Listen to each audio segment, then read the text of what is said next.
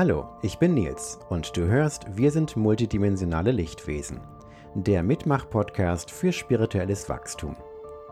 Diese Folge ist wie immer intuitiv inspiriert und deswegen diesmal auch wieder abweichend vom ursprünglichen Plan. Jesus wollte keinen Popstar-Spiritismus. Und liebe Freunde der Kirche, diese Folge mag vielleicht etwas schwer verdaulich für den einen oder anderen sein. Es ist aber nicht böse gemeint. Ich liebe euch. Jesus wurde ja als leidender Superstar dargestellt, den alle anbeten sollten. So haben wir es gelernt, so sehen wir es in jeder Kirche. Ich fühle etwas anderes und ich sehe es in meinem Leben auch bestätigt.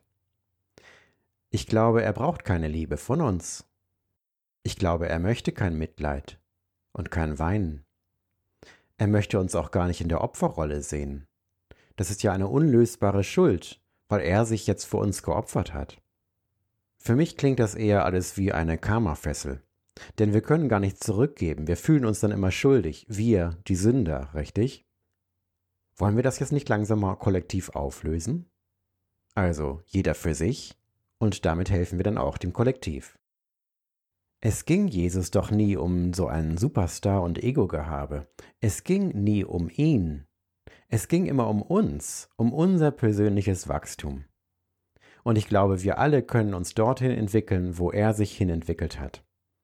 Ich möchte gerne von einer Wanderung erzählen, die ich mit meiner Frau Mina zusammen in der Nähe von Santiago de Teide gemacht habe, vor einigen Wochen.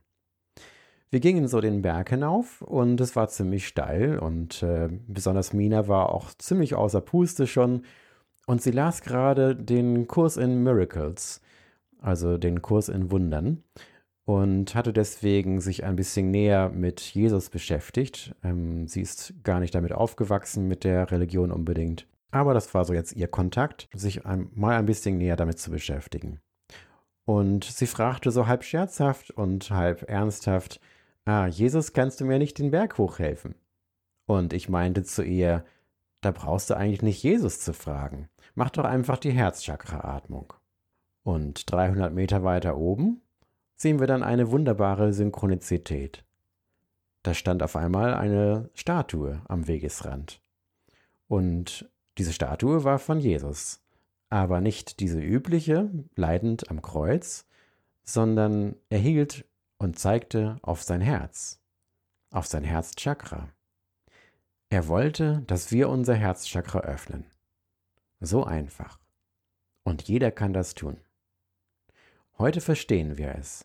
Ein offenes Herzchakra öffnet den Zugang zur fünften Dimension. Wenn große Anteile unseres Bewusstseins im Herzchakra zentriert sind, dann finden wir eine neue Metaperspektive, wir können alle Perspektiven als gleichwertig annehmen. Wir finden auch eine neue Meta-Liebe. Es ist die einfachste spirituelle Übung der Welt. Einfach durch das Herzchakra atmen. Und egal, ob wir Atheisten sind oder gläubige Christen oder Moslems oder Hare Krishnas oder Daoisten, beginnen wir hier und heute damit, unser Herzchakra jeden Tag mehr zu aktivieren. Wenn du die Herzchakra-Atmung noch nicht kennst, dann empfehle ich dir, die Folge 2 von meinem Podcast anzuhören. Du kannst diese Übung auch jetzt beim Zuhören machen. Das war jetzt deine Erinnerung. Hast du daran gedacht, während des Hörens auch zu üben, durchs Herz zu atmen? Sonst hör dir vielleicht die Folge noch einmal an und diesmal atme durch dein Herzchakra. Nächste Woche gibt es eine neue Podcast-Folge. Ich bin Nils Klippstein, ich bin intuitiver Autor. Meine neuesten Bücher findest du auf meinen Webseiten. Ich würde mich sehr freuen, wenn du den Beitrag teilst mit deinen Freunden und einen Daumen hoch gibst. Sei gut zu dir. Bleib in deinem Herzen. Jederzeit und immer wieder neu. Atme, lebe. Bis nächste Woche.